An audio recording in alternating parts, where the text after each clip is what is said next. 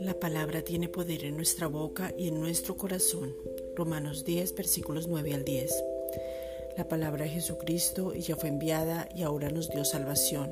Juan 3:16. Libertad. Juan 8:32. Sanidad. Isaías 53, versículos 4 al 5. Y prosperidad.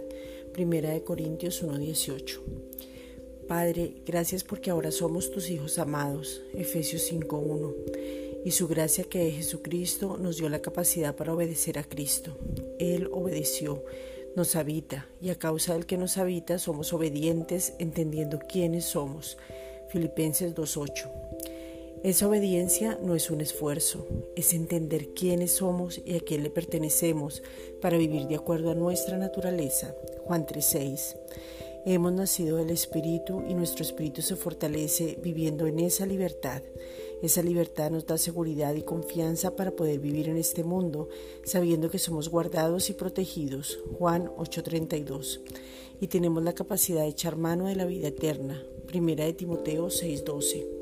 Ahora vivimos en su favor desproporcionado para disfrutar de su favor.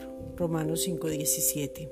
Ahora somos prósperos en todas las áreas y tenemos la victoria. Primera de Corintios 15:57. Ahora estamos en Cristo y Él vive su vida a través nuestro. Gálatas 2:20.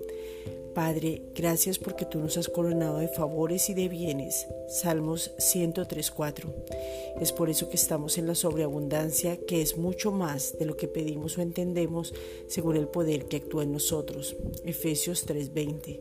Manifestamos tu poder y la gracia crece cada día en nosotros. Segunda de Pedro 3.18. Gracias Padre.